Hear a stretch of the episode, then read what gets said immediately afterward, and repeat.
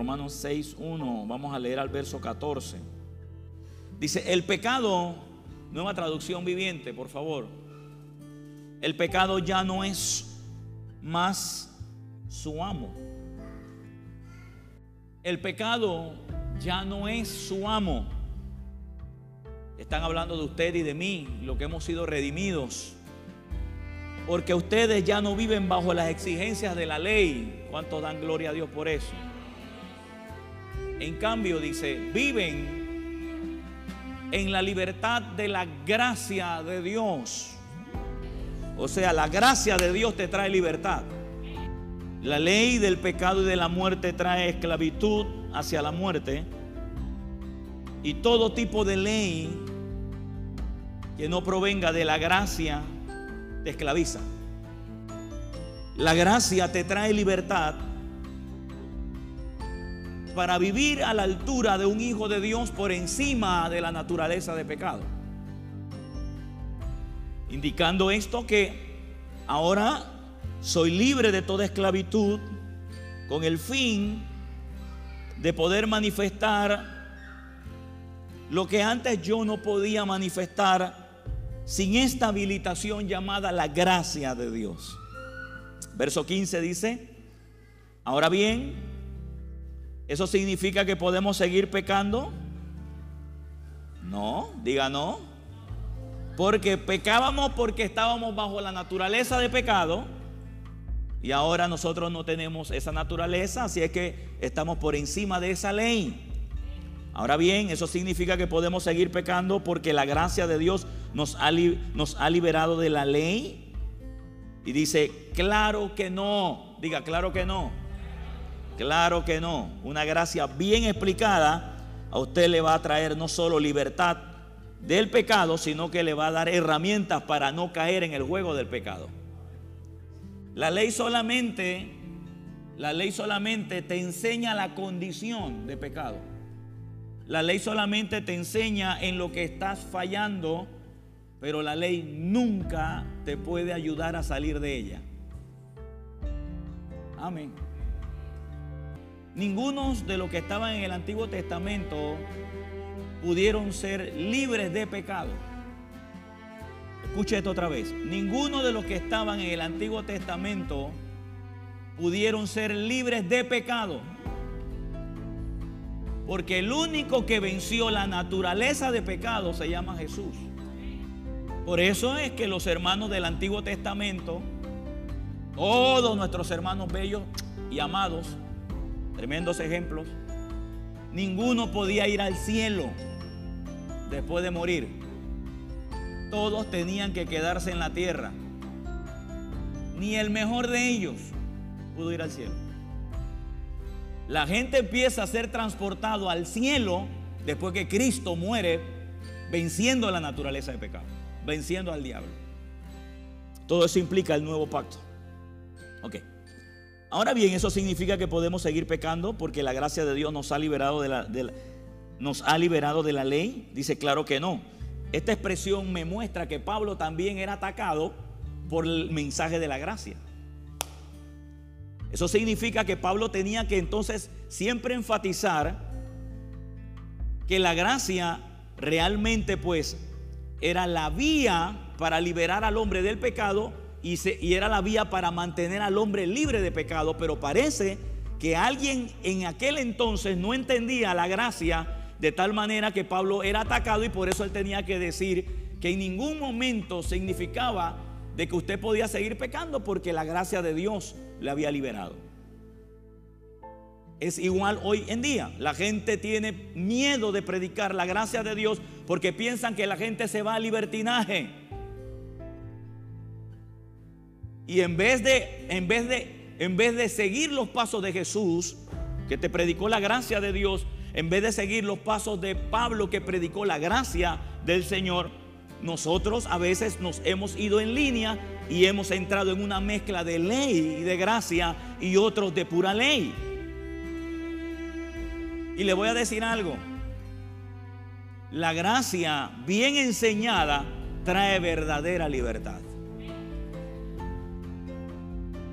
Ok. Entonces dice Pablo, ahora bien, ¿eso significa que podemos seguir pecando porque la gracia de Dios nos ha librado de la ley? Claro que no, dice. No se dan cuenta, no se dan cuenta de que cada, no se dan cuenta de que uno se convierte en esclavo de todo lo que decide obedecer. Y ahí hay un principio eh, que usted empieza a ver cuando usted comienza a ser un, un buen, buen estudiante de la palabra de Dios, que usted sabe que usted vive de esto. O sea, usted vive de esto, yo vivo de esto, hermano. usted, usted vive de todo lo que sale de la boca de Dios. Amén. No, no sé si usted tiene, si usted tiene negocios personales, usted sabe que usted vive de eso. Entonces usted dice, yo lo voy a hacer bien porque de aquí yo como. O sea, usted le mete dinero, le mete empeño, le mete tiempo, le mete pasión, le mete todo. Porque usted sabe que usted come de eso, por decirlo de esa manera. Bueno, cuando usted sabe que usted come de la boca de Dios, entonces usted tiene que invertirle tiempo a esto. Alguien dice aleluya. Entonces vea, aquí hay un principio, dice, ¿no se dan cuenta que uno cuando se convierte en esclavo, cuando uno se convierte en esclavo de todo lo que decide obedecer? Indicando entonces que nace una, o viene una palabra que es obediencia, que muchas veces esta frase me la han puesto adelante, más adelante de donde debe de ir. Y la obediencia no es otra cosa sino el resultado de un pensamiento. En este verso y lo que más y lo que sigue aquí, usted va a entender o el escritor está proyectando que cada persona se hace esclavo de lo que obedece. Y aquí viene una, base, que es lo que le digo, que aunque dice que la gracia nos ha hecho libre, pues ahora yo en amor obedezco a Dios, pero en mi obediencia yo estoy mostrando sumisión a Él. De la misma manera que ocurría con, con la naturaleza de pecado.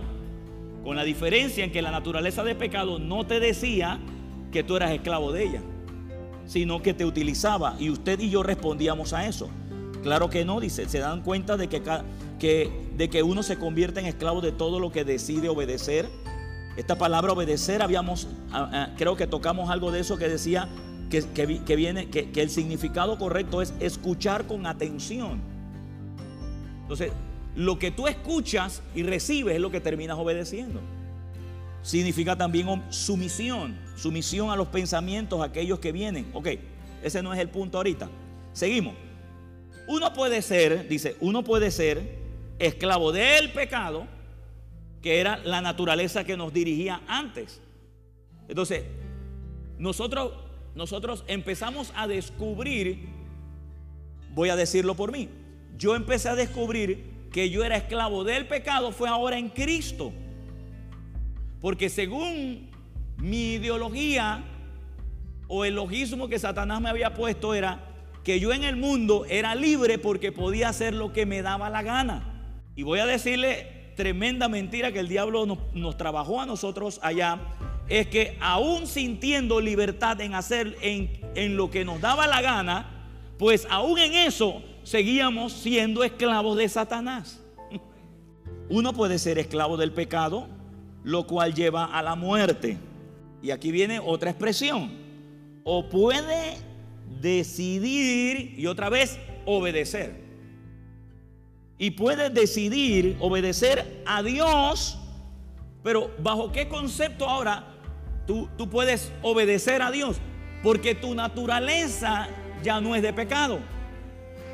Entonces, lo próximo que sale cuando tu naturaleza ya no es pecaminosa, sino que tu naturaleza es divina, y tú comienzas a oír el pensamiento de Dios, es que tú vas a ser esclavo de esas verdades que van a producir una acción correspondiente a ellas. A eso se le llama obediencia. Uno puede ser esclavo, uno puede ser esclavo del pecado, lo cual lleva a la muerte. O puede decidir obedecer a Dios, lo cual lleva, mira, a una vida, a una vida recta. Ok, fíjate que si tú lo lees en la versión 1960, deme, deme ese mismo pedacito en la versión 1960 y veamos lo que dice ahí. Mire lo que dice la parte final. Sea del pecado para muerte, o sea, o sea, de la obediencia para justicia. Me, me gusta poder entender esto porque cuando usted ve la palabra justicia, lo primero que debe saltar a su corazón es que justicia también es la voluntad de Dios. Cuando Jesús le dijo a Juan el Bautista, es necesario que cumplamos toda justicia, él estaba diciendo, es necesario que cumpla lo que mi Padre quiere que yo haga y es que yo me bautice. Esa palabra justicia tiene dos connotaciones más de las cuales no le voy a mencionar ahora, pero repetitivamente usted las va a oír en esta casa, porque para mí son semillas, para usted puede ser agua, pero usted y yo no podemos olvidar estos principios. De hecho, nosotros estamos saliendo de un estado de religión como resultado de la alta exposición que tuvimos a ella. Por eso ahora usted va a oír repetitivamente palabras y expresiones que aunque usted diga, wow, eso lo oí la semana pasada, pues es la forma en que el Señor nos da para depurarnos de religión. El seguir escuchando. Entonces aquí dice, para que seamos obedientes a la justicia, que no es otra cosa que es la voluntad de Dios. Ahora, en la versión NTV, donde estamos sacando esta enseñanza, nueva traducción viviente, ese mismo verso lo que dice es que podemos decidir obedecer a Dios, la cual lleva a una vida recta. Es un poco más amplia porque en la otra versión que dice justicia es la voluntad de Dios y cualquiera de los que estamos aquí pudiera entender la voluntad de Dios como algo como ser pastor, ser evangelista, ser profeta, eh, hacer, hacer, hacer, hacer algo para Dios. Lo entienden como la voluntad de Dios.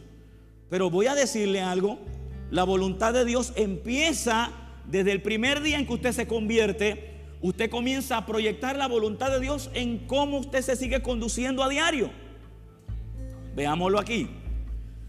Oído otra vez. Uno puede decidir obedecer a Dios, lo cual lleva a una vida recta. Eso quiere decir que la naturaleza de pecado se manifestaba en mí la naturaleza de pecado se manifestaba en mí y yo la hacía manifiesto a la sociedad por la forma en que yo me conducía. ¿Estamos de acuerdo? Bien, el mismo principio. La naturaleza divina está en mí y lo que espera el Señor es que nosotros también manifestemos nuestra naturaleza divina en la forma en que vivimos en nuestra sociedad. ¿Por qué decimos eso? Porque el verso aquí dice, lo cual lleva a una vida recta. La gente piensa que tiene que ver con una vida espiritual, que de hecho empieza ahí. La gente piensa que es una vida bíblica con una Biblia. La gente piensa que esa vida es decir, aleluya, gloria a Dios. No, no, no, no, no, no. Es que estamos hablando de la misma vida que manifestaba algo satánico ahora una vida que está manifestando una nueva naturaleza, que es una vida que manifiesta la naturaleza divina. ¿Estamos claros hasta ahí? Ok. Vamos a darle más forma a esto. Verso 17. Antes ustedes eran esclavos del pecado, ¿cómo usted puede deducir que era esclavo del pecado? ¿Por qué? Por las acciones a ver, ¿cómo usted deduce que, es esclavo del que era esclavo del pecado antes? A ver, por acá. ¿Por las qué? Las acciones, por su comportamiento. Es más, usted ni siquiera ya se daba cuenta que era así. Usted se vino a dar cuenta es ahora en Cristo que se nos ha abierto el velo. Amén. Amén. ¿Ok? Bien, mira esto, observa. Ahora son, antes ustedes estaban esclavos del pecado, pero gracias a Dios, ahora obedecen de todo corazón la enseñanza que le hemos dado. Ok, fíjate esto. Ahora son libres, ahora son libres de la esclavitud del pecado y se han hecho esclavos de una qué? De una vida recta. Ok, míralo así. De la misma manera que yo no sabía que era esclavo del pecado y producía obras de pecado, pues de la misma manera, A veces yo ni quiero saber que soy esclavo de la vida. Yo lo que sí sé es que voy a manifestar una vida recta. No sé si me di a explicar. Cuando el diablo me ponía a pecar, no me obligaba. Entonces, ¿por qué ahora yo tengo que sentir obligación para tener una vida recta? Cuando tú y yo teníamos la naturaleza de pecado, yo no hacía un esfuerzo extraordinario para ponerme a pecar. Entonces, ¿por qué ahora que tengo la naturaleza divina, siento que debe ser una obligación vivir una vida santa? Querido, esa no es la forma. Lo estás haciendo en tu propia justicia. De la misma manera que una naturaleza salía por lo que eras, pues ahora en Cristo que tengo una naturaleza nueva, también va a fluir. También se va a manifestar, que es lo que uno espera. De tal manera que cuando usted no ve eso en su vida hoy, inmediatamente salta una alarma dentro de usted que le dice, wow, hey, hey, hey, así no es. ¿O no le sucede eso? Porque una naturaleza divina está en usted y aunque usted ahora sabe que usted es esclavo de aquello que obedece, pues ni siquiera yo me siento esclavo de Jesucristo. Porque voy a decirle algo sorprendente. El Señor no quiere esclavos en este pacto. No, no, yo, yo, sé, yo sé lo que dicen a veces. Yo voy a decirlo otra vez. El Señor no quiere esclavos. Mire, si usted va a servirme porque usted está esclavizado a mí, usted no está libre entonces. Es que mi esclavitud es como especie de una expresión de un compromiso de ver tanto amor hacia allá que yo me siento atraído a servirle a Él solo por ver lo que Él ha hecho por mí. Y en un sentido, si pudiera poner la palabra esclavo dentro de esa relación, sería es que si me preguntaran, ¿te quieres ir del Señor? Yo quiero decir, no. ¿Por qué? ¿Por qué puedo llegar a esas conclusiones? Porque la naturaleza de pecado ya no está en mí. Está una naturaleza divina. Dice, ahora son libres de la esclavitud del pecado y se han hecho esclavos para una vida recta. O sea, lo que el cielo, lo que la gente y lo que yo espero es que el cambio de naturaleza se manifieste también en mis acciones, se manifieste en lo que soy. Y ahí hay un trabajo bastante eh, interesante para cada creyente porque vamos a necesitar la habilitación del Espíritu de Dios en todo momento. Querido, nosotros no podemos hacerlo solo. Usted va a necesitar cada día la habilitación del poder de Dios en usted junto con su decisión de seguir caminando hacia la madurez. Verso 19. Dice el apóstol Pablo, uso la ilustración de la esclavitud para ayudarlos a entender todo esto. Porque la naturaleza humana en ustedes es débil. Y aquí ahora usted, usted, encuentra otra frase que se llama la naturaleza humana. Cuando yo la vi, yo dije, pero ¿de qué está hablando el apóstol Pablo? Pablo lo único de lo que está hablando ahí es del cuerpo. Y le pone naturaleza humana es para que usted la identifique como parte de sí mismo que usted no puede desprender ni de su hombre espiritual nacido de nuevo, ni tampoco pudo desprender cuando usted vivía la vida pecaminosa, ya que el cuerpo era importante para los dos. Y Pablo dice ahí, dice, porque la naturaleza humana de ustedes es débil. Y a veces nos ponemos en ese punto a pensar, sí, por eso la gente peca, porque somos débiles. Y yo digo, pero es que, es que hay que entender que la naturaleza humana, el cuerpo, es un esclavo siempre va a ser débil. Mira, la naturaleza humana era débil ante el pecado porque terminaba pecando. Y la naturaleza humana será débil ante Dios porque va a manifestar santidad. Simplemente ella es un forraje. Y ella va a ceder a quien domina el cuerpo. Por eso Pablo dice, porque la naturaleza humana de ustedes es débil. Está hablando en el contexto de que tu cuerpo va a ceder a quien domina. La pregunta mía es, ¿quién domina en ti? A ver, pregunto, ¿quién domina en ti? Domina la naturaleza divina, lo que tú eres. Entonces, ¿qué, va, qué el cuerpo, a qué el cuerpo va a sentir atracción y qué va a terminar manifestando? La naturaleza divina. Eso es lo que va a terminar manifestando. Ahora, mira esto.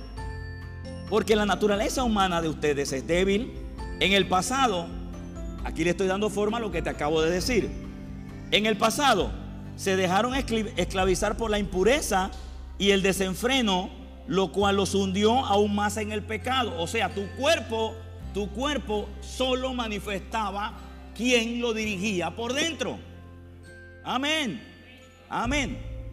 Se está hablando del cuerpo. Mira, ahora, ese ahora hace un cambio. Ese ahora es un cambio. Diga, cambio. Ahora deben entregarse como esclavos a una vida recta. Mira, mira, para llegar a ser... Pero la pregunta es, ¿eres o no eres santo? Ok, pregunta, ¿eres o no eres santo?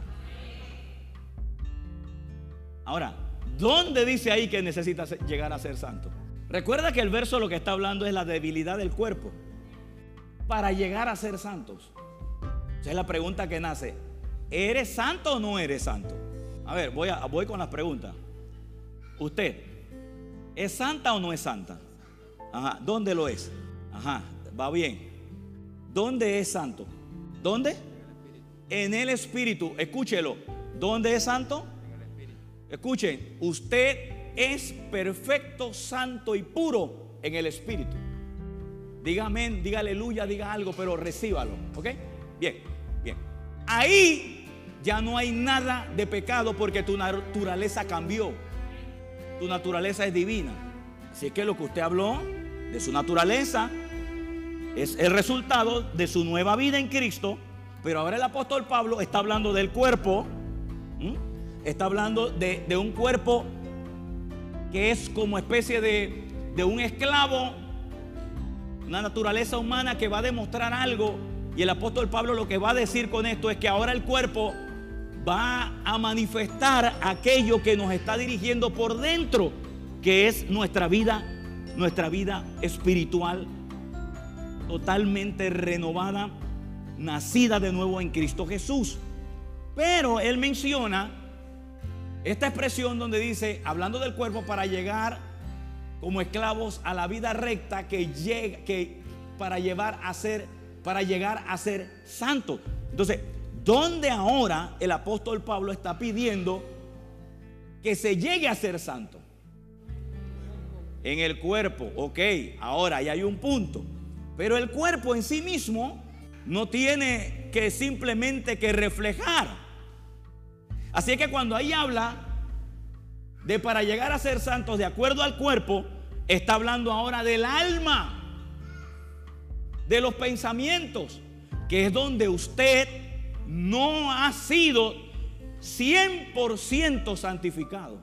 Y usted debe aprender a manejar bien estos términos. Y le voy a hablar bien clarito ahora. Cada vez que usted comete un error, no es usted.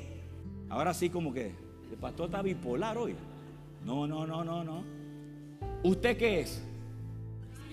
Usted es un espíritu y en el espíritu es, es ¿qué? Santo, dígalo, santo. Usted es un espíritu y es santo, ok.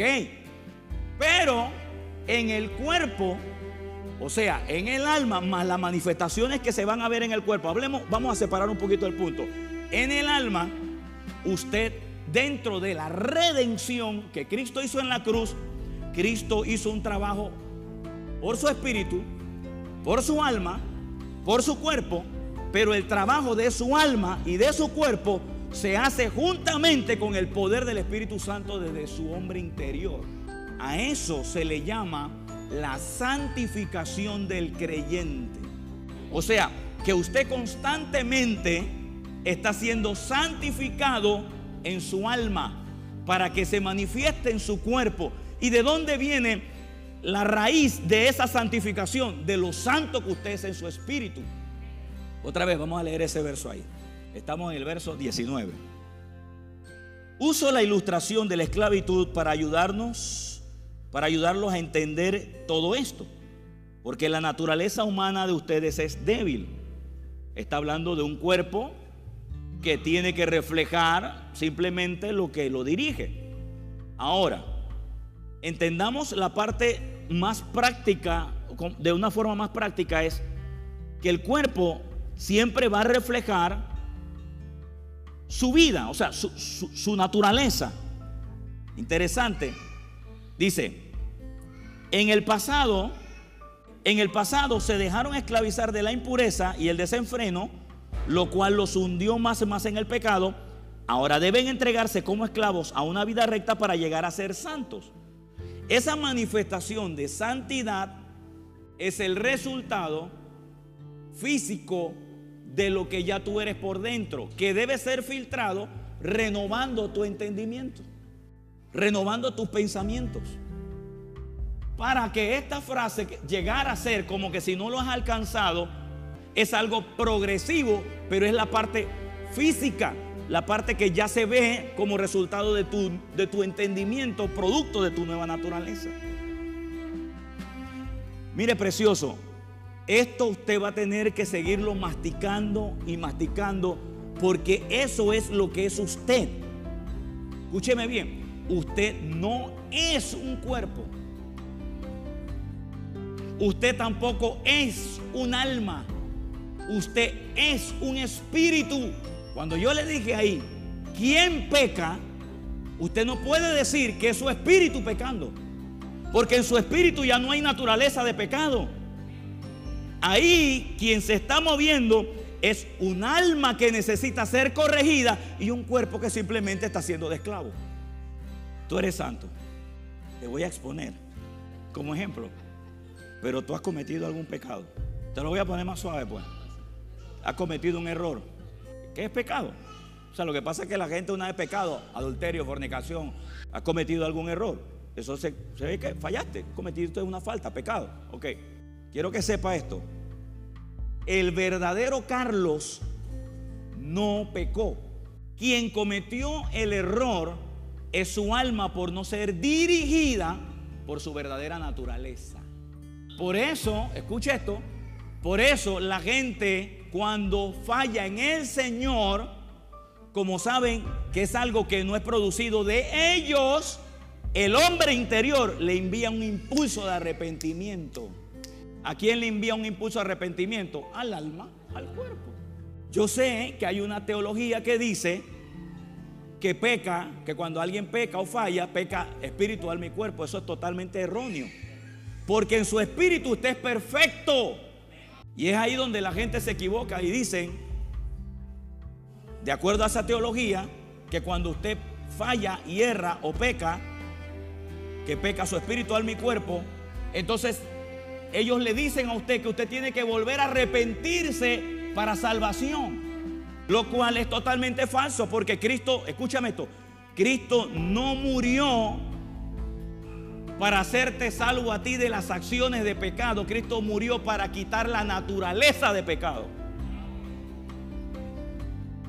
Entonces el procedimiento que utiliza para alguien que comete un error, o hierra, o peca, o falla, no es ir a la cruz a pedir perdón para arrepentimiento, para volver a que Cristo se le meta, sino es simplemente arrepentimiento de llegar a la cruz y decirle, Padre, lo hice mal, accioné mal, pensé mal, dirigí mal, me alejé de ese consejo que tú me diste y hice este. Ahora te pido que me perdones, pero el perdón ¿dónde es? En tu alma, en tu conciencia. ¿Sabe cuál es el error cuando usted le enseñan diferente? Que todos los domingos hay que llamar a la gente a arrepentimiento y pasan los mismos que se arrepintieron el domingo pasado al altar. Pasan de nuevo y pasan el otro domingo y el otro que viene y siguen pasando. Como que si cada semana usted pierde salvación. Usted no está perdiendo salvación, usted lo que necesita es seguir madurando para que usted ya no cometa esos errores. Y claro que está la gracia, está la sangre, hay muchos medios de gracia que te van a ayudar a tener esa conciencia limpia de, esa, de ese tipo de acciones. Pero no eres tú, tú, tú no eres el que está pecando en sí mismo. Porque tu naturaleza, ahí vive Dios contigo ahí. Amén. Amén. Ok. Vamos a verlo, vamos a ver aquí. Mire esto. Cuando éramos esclavos del pecado, estamos en el 19, ok, ahora deben entregarse como esclavos a una vida recta para llegar a ser santos. Entonces hay una carrera como yo soy hijo de Dios, ahora tengo una carrera de santificar mi alma. ¿Y, cómo, es, cómo santifico mi alma? O sea, ¿cuál es el resultado de santificar mi alma? Educar mi alma a responder a la nueva naturaleza y no a la naturaleza de pecado que desde afuera quiere estar tratando de dirigir mis pensamientos para que mi cuerpo reaccione al pecado. Entonces, cuando yo maduro estas, estos pensamientos o tomo mi alma en control producto de mi nueva naturaleza, es donde santificación se está manifestando. O sea, lo santo que, que, usted es por dentro se está empezando a ver por fuera. O sea, lo santo que usted es se debe seguir viendo hacia afuera. Por ejemplo, si yo soy, por ejemplo, vamos a poner un ejemplo. Si yo, por ejemplo, me convertí ahorita y yo tengo el, vicio del cigarro, oiga bien esto y, por favor sea usted maduro en, oír estas cosas. Si usted tiene, si, si yo tengo el vicio del cigarro y yo me convierto hoy, no significa que yo me convertí hoy que ya mañana no tengo ganas de fumar. Y ese es el peor error que ha habido en una mala enseñanza y por eso hay gente que prefieren irse al mundo porque dicen, no, no puedo, hermano, simplemente el vicio me ganó y me fui, mejor en vez de estar de hipócrita en la iglesia me voy al mundo a pecar. Y lo que no sabían era que esa necesidad de seguir fumando, posiblemente ellos en ese momento no le ha permitido a su alma renovar que adentro de él hay una fuerza superior para tomar dominio de eso. Y él necesita ahora un trabajo de la palabra, un trabajo de la palabra, un trabajo del Espíritu Santo, hermanos que le ayuden a decir que usted va a superar esa etapa, que usted va a superar y vencer esa situación, que va a llegar el día en que usted no va a sentir ese deseo y va a llegar el momento en que tanto él oye eso, que su alma y sus pensamientos empiezan a sentir la energía del hombre espiritual que está dentro de él, que fuma. Y él va a decir después, wow, vencí eso. Pero ¿qué fue? Que su nueva naturaleza tomó dominio de su alma. Pero le voy a decir algo que, es, bien, es bien fuerte, pero es la realidad. Mientras él estaba fumando, seguía siendo santo. Lo que él necesitaba era renovar eso, eso en su alma. Por eso usted se va a encontrar, eh, o lo voy a decir de esta manera, yo prefiero un alcohólico adentro de la iglesia que esté buscando a Dios y que de pronto allá afuera se toma dos cervezas o tres cervezas, pero cuando el domingo llega buscando a Dios, va a llegar el día que cuando Él sale no va a beber más. A que yo le diga, hipócrita, mira cómo vienes y mira cómo andas. Eso se llama religión. Interesante porque el mismo que está diciendo hipócrita porque se está bebiendo ese hombre dos, tres cervezas, él también tiene debilidades que superar.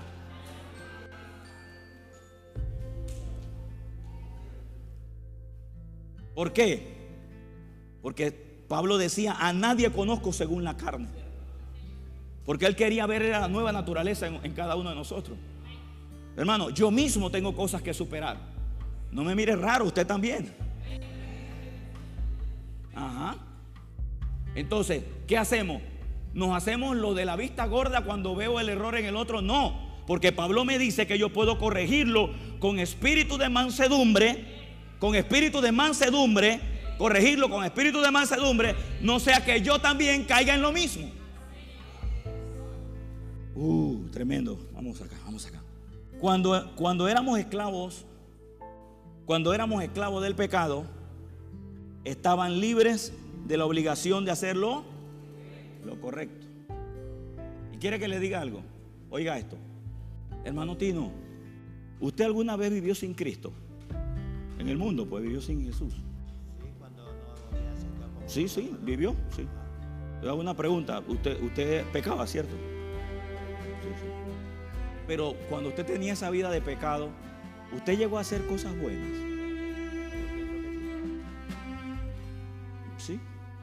Alguna vez a lo mejor le dio un bote a alguien que no tenía pasaje y todo le cobró. ¿Era algo bueno o no? A lo mejor usted le dio un plato de comida, pero estaba en el mundo. Era pecador. Ok, ¿hacer lo bueno le hacía santo? O sea, ¿esa acción buena le hacía a él santo? ¿Sí o no?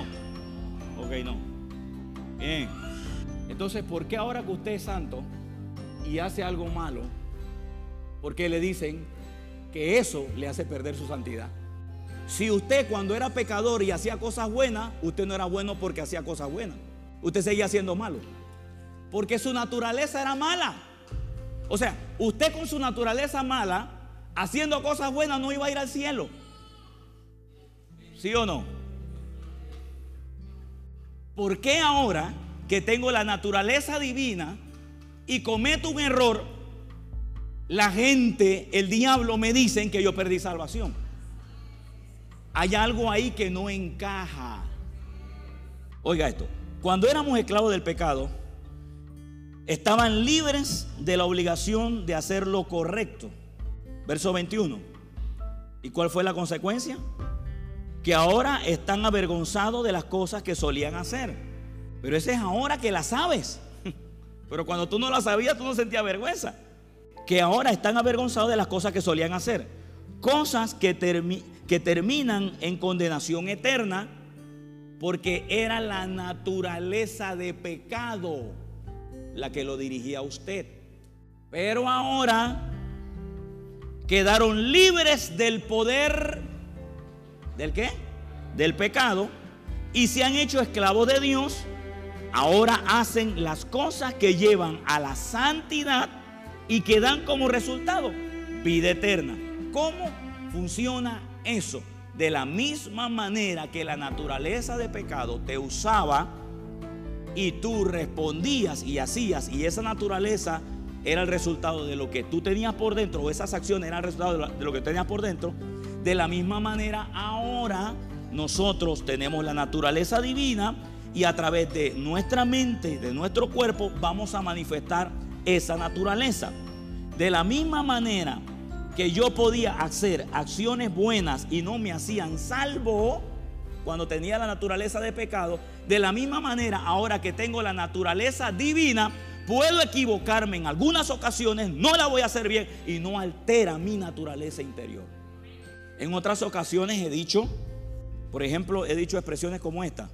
Hermano, sí, fulano de tal cometió un pecado. Bueno, yo automáticamente en mi alma y en mis pensamientos digo, un santo se equivocó. ¿Está de acuerdo conmigo o usted cree que no es así? Entonces, ¿por qué pienso así? Porque ese hombre en su interior es santo. Y lo que ha ocurrido es que en su acción, producido por una, por, una, por una, por, por, la pensamiento satánico, dio cabida a su alma y te usó en esa área. Entonces, ¿cuál es mi deber? Mi deber es restaurarte a tu estado original. Ese es mi deber, restaurarte a tu estado original. No decirte que tú perdiste salvación porque eso no fue. No, no, no, no, no, no. O sea, es un santo que mintió que tengo que ayudarle a no mentir. Es un santo que fumó que tengo que ayudarle a que no fume. Amén. Amén. Ah, voy a ponerlo más, más santo. Es un santo que sabe que tiene que diezmar y no diezma. Es lo mismo. Es igualito que el que fuma. Amén. Si usted sabe que hay que diezmar y no diezma, es igualito que el que está fumando. Usted necesita ser ayudado. O sea, es un santo que está robando que hay que ayudarle a que no robe. ¿Lo ves? Pero él en su naturaleza es santo, un santo que hay que corregir. Por eso es que el apóstol Pablo está hablando desde un punto de vista donde tú tienes que mirar lo que tú eres para que tú saques de ahí tu verdadera naturaleza y no permitas al diablo utilizar tu alma para que se manifiesten acciones de pecado que no son tu verdadera naturaleza. Amén. Por ejemplo, yo he tenido, yo, estoy hablando de creyentes, creyentes, cristianos que viven una vida siempre buscando al Señor. ¿Ok? De pronto, un creyente, he tenido creyentes que de pronto tienen problemas de Ok. Carlos, ¿qué harías tú con un joven o una persona que te dice que ve pornografía, pero tú sabes que es un cristiano, un creyente? Lo primero que la gente dice, no, no, no puede ser, porque si fuera cristiano no la viera. No, no, sea, no seamos hipócritas. Porque hay muchas cosas que usted no debe hacer y las hace. Empecemos por ahí. Y sin embargo, usted no dejó de ser, de ser santo adentro. Usted tiene un problema por resolver desde su nueva naturaleza, su alma, para renovar eso. Por favor, ayúdenos a poderle ayudar en esto. Ok. ¿Cómo, tomarías ese caso? A ver.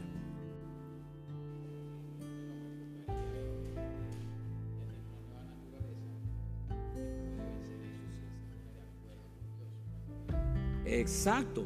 Eso es diferente a decirle, ah, tú vas para el infierno, pecador. Y quiere que le diga por qué ese hombre, vamos a pensar de que esa persona no, no, se encuentra con un creyente que conoce estas verdades y se va al mundo. Ok, vamos a decir que se fue como un pecador, ¿verdad? Se fue como un pecador. Ok, está bien. ¿Usted cree que el Espíritu Santo se fue de él? Tú dijiste que no.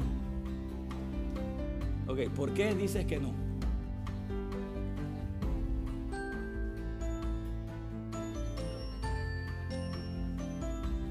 Hasta el fin.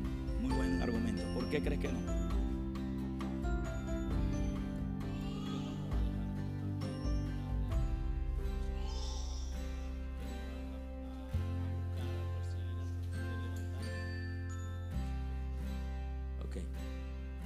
El argumento más potente es el que tú dijiste, en el sentido de que Él promete, Jesús, Jesús dijo que el Espíritu Santo estaría con vosotros todos los días hasta el fin del mundo. Él no dijo que iba a estar con ustedes mientras ustedes se portaran bien. Si usted me encuentra ese verso, yo, yo entonces tendría que cambiar muchas cosas. Él solamente dijo que estaría con ustedes. Y voy a decir algo más sorprendente. Cuando él dijo eso, él no había sido ascendido. O sea que Pedro todavía tenía sus problemitas. Y voy a decirle más. El gran apóstol Pablo, oiga, el gran apóstol Pablo tuvo un gran conflicto con uno de los discípulos. Con Pedro y también con, con, el otro que lo abandonó en la, con Juan Marco que lo abandonó en una gira, que tuvo un gran enojo con él. Dígame algo. Dice que la pelea fue, no fue no fue pequeña, dice, no fue pequeña, fue una discusión bastante acalorada. La pregunta mía es, ¿pecó o no pecó? ¿Dejó de ser santo el apóstol Pablo por eso? No. ¿Sabe qué? Lo que él es le ayudó a perdonarlo después. Lo que él es lo ayudó a él a perdonar después al muchacho y a reconciliarse con él de nuevo. Es que en ningún, mire hermano, le voy a ser honesto. Usted pierde conexión con Dios es cuando usted decide renunciar a Cristo. Le voy a cerrar con esta parte. ¿Cuántos han estado en la iglesia? ¿Han tenido la experiencia de estar en la iglesia? Y luego, disque, disque, ¿no? Se fueron al mundo. Disque, se fueron al mundo. O sea, a paganizar, pues a nada cosas del mundo. Yo, yo viví una experiencia así. Yo viví una experiencia así. La pregunta que yo le voy a hacer a los que les pasó eso, dígame algo, ¿usted no sentía que Dios le hablaba a usted de adentro? Yo no oía la voz afuera, yo la oía aquí, ¿ve? fuerte, aquí. Y la voz era, ¿qué haces aquí? Este no es tu lugar. Yo te sigo amando. Tengo un plan contigo. Nunca era de que, hijo malagradecido, eres un diablo. Eres la oveja negra de la familia santa. Nunca, nunca, nunca, hermano, nunca. Eso da a entender que Dios está con nosotros. Ahora, eso es cuando nosotros, imagínate, decidimos irnos. Y aún así, y aún así, la naturaleza divina sigue operativa en ti. Porque ella está tratando de hacer un trabajo que conviene en tu alma, madurarlo de tal manera que tú puedas volver. Y el Espíritu de Dios está ahí contigo, ministrándote, ayudándote para que puedas tomar la buena decisión. ¿Cómo es posible que ahora un creyente que esté amando a Dios, que se mantenga en las líneas, que cometa un error, gente le pueda decir, usted pecó, bueno, usted va para el infierno. Pastor, ¿usted no cree en que se pierde la salvación? Yo te digo sí, pero tenemos que sentarnos mínimo tres servicios para yo explicarle cuándo se pierde salvación. Pero no es de un día para otro. Ni tampoco es como que si usted falló ya perdió la salvación. Ven a Él, ven a Él. Como que si fuera la primera vez que usted está volviendo al Señor. Eso no es lo que ha pasado en usted. Usted no anda muriendo y después reviviendo. Usted no anda muriendo y después reviviendo. Eso es falso. Usted murió una vez y fue resucitado. Y usted ahora tiene la vida divina en usted. Ahora, hay gente, hay gente que dice, pero pastor, yo tengo que morir al pecado. Y yo digo, bueno, vamos a ver. Ya yo morí al pecado. Eso es lo que acabamos de leer en Romanos, desde el capítulo 6 para adelante. Pero la gente menciona y dice, no, pero el apóstol Pablo después dijo en Corintios que cada día muero. Y bueno, y como uno dice, ¿verdad que dijo así? Vamos a ver. Ah, pero es que hay que leer para entender. Primera de Corintios 15:30. Vamos, 15, 15:31. 1960. Primera de Corintios 15:30. Dice, dice alguien por ahí, me, dijo alguien o me preguntó esta persona y me dijo, pastor, ¿usted entonces cree en salvo siempre salvo? Y yo le digo, depende. Me dice, depende, sí. Que si estoy en Cristo siempre voy a ser salvo. Ah, pero entonces usted dice que usted puede pecar. Yo no te dije eso, porque tengo gracia para superar el estado de pecado. O sea, de alguna manera u otra, usted debe estar consciente de lo que usted es en sí mismo para usted confrontar las situaciones que a veces Satanás quiere enviarle a usted para confundir lo que usted es en el Señor. Mire, mire lo que dice esta versión aquí. Dice, y porque nosotros peligramos a toda... Eh, esa, esa es la versión, deme la 31. Os aseguro, hermanos, por la gloria de que vosotros tengo en nuestro Señor Jesucristo, que cada día muero. Ahora, la pregunta mía es, ¿dónde dice ahí muero al pecado? ¿Dónde dice ahí? Muero al pecado. Porque este es el verso que dice la gente donde dice que el apóstol Pablo decía que él moría al pecado. ¿Dónde usted ve que dice ahí muero al pecado? ¿Lo ve o no lo ve ahí? ¿Está o no está? ¿Se ve o no se ve? ¿Está el apóstol Pablo diciendo ahí que usted cada día muere al pecado? ¿O que él moría al pecado? Entonces, ese argumento de que cada día muero al pecado, pues eso, eso tampoco tiene sentido. Usted no tiene que morir al pecado cada día. Usted ya murió. Es más, sepa, usted está vivo ahora en Cristo. Ahora, ¿qué está diciendo el apóstol Pablo ahí? Bueno, sencillo, hay que leer los versos anteriores. Vámonos al 30. Y porque nosotros peligramos a toda hora. ¿De qué, ¿De qué está hablando ahí? ¿Que peligra qué? A toda hora. Está hablando de un peligro. Vamos a ver. Deme el 31. Os aseguro, hermanos, por la gloria de vosotros, que en nuestro Señor Jesucristo cada día muero. Deme el verso que sigue. Si como hombre batallé en Efesios contra fieras, no está diciendo muero al pecado, sino que está diciendo peligro de muerte porque batallé contra cosas. ¿Qué cosas? Así como hombre batallé en Efesios contra fieras. Entonces, mira esto, así como hombre batallé en Efesios contra fieras, ¿qué me aprovecha? Si los muertos no resucitan, comamos y bebamos porque mañana moriremos. Ok, deme el 32. Si como hombre batallé en Efesios contra fieras, ¿qué me aprovecha si los muertos no resucitan? Comamos y bebamos porque mañana moriremos. En primer lugar, el apóstol Pablo nunca está hablando de morir al pecado ahí. Él está hablando de perderle miedo a la muerte física por causa del Evangelio. Ahora, ¿en qué contexto?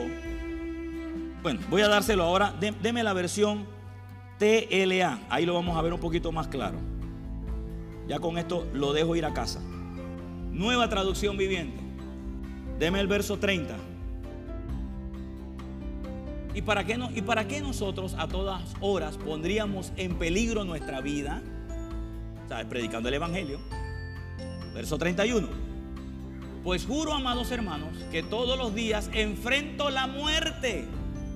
Pero está hablando de una muerte no al pecado, sino muerte al peligro de perder la vida llevando el Evangelio. Esto es tan cierto como el orgullo que siento, esa traducción ahí está rara porque yo creo que el apóstol Pablo no tenía orgullo, por lo que Cristo Jesús nuestro Señor ha hecho en ustedes. Deme el verso 32. Y, que, ¿Y qué valor hubo en luchar contra fieras salvajes? Esa gente de Efeso, si no habrá resurrección de los muertos, y si no hay resurrección de los muertos, comamos y veamos que mañana moriremos. El argumento es que Pablo no está diciendo ahí que cada día muero al pecado, sino que Pablo está diciendo cada día yo no me dejo dominar del miedo a morir físicamente por llevar el Evangelio. Porque Pablo tiene la enseñanza de Jesucristo de que Él ya murió al pecado. Que Él no tiene que estar muriendo al pecado. Hay otra expresión que dice, no, pero es que tú tienes que mantenerte en la cruz. Y cuando cometes un error o te, te pasó algo que no es tu naturaleza, evidentemente, tuviste una influencia externa, dicen, ese se bajó de la cruz, eh, tiene que volver. Pero es que Cristo ya, ya no está en la cruz. Es que Cristo no está en la cruz. Ya Él resucitó. Y dice la Biblia que tú resucitaste con Él. Entonces, la expresión suena bonita para decir que, es más, es más lo, lo, lo asocian a que dicen que tú debes llevar tu cruz. Pero voy a decirle algo, la cruz suya no era la de Jesús. Jesús no dijo, tome mi cruz y sígame. ¿O él dijo eso? ¿Cómo dijo? Su. Porque Jesús sabía que la de él tú no podías llevarla. Entonces tomar su cruz es negación a una vida independiente de Dios para decirle ahora a mi alma, no, lo siento, se va a hacer como el hombre espiritual dice, como el Padre dice, eso es cargar mi cruz porque ahí es donde yo tengo que llevar mi cuerpo y mi alma a esa necesidad de Dios. Pero son expresiones que en el mundo religioso como que no sé por qué razón caben y la gente los recibe. Pero no es así. O sea, no, funciona así. Yo no espero que usted cometa errores. O sea, yo no espero que usted peque. El cielo tampoco.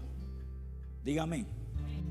Pero si usted comete un error, dice la Biblia que abogado tenemos. Escuche, pero si pecamos, ¿qué tenemos? ¿A quién tenemos? ¿A un qué? A un abogado, ok. A Jesucristo el justo. ¿Sabe por qué se dice que su abogado es el justo? Para que usted no se enrede en su propia justicia.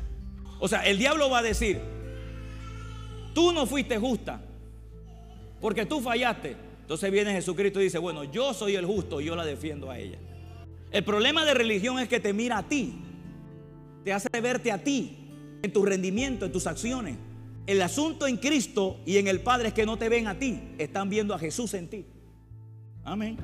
Y no estoy hablando nada fuera de lo que no es bíblico, porque todo, para eso Cristo vino.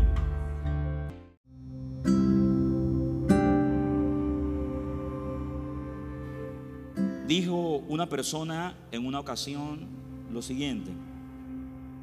Si usted quiere ver cuán popular es el, el pastor,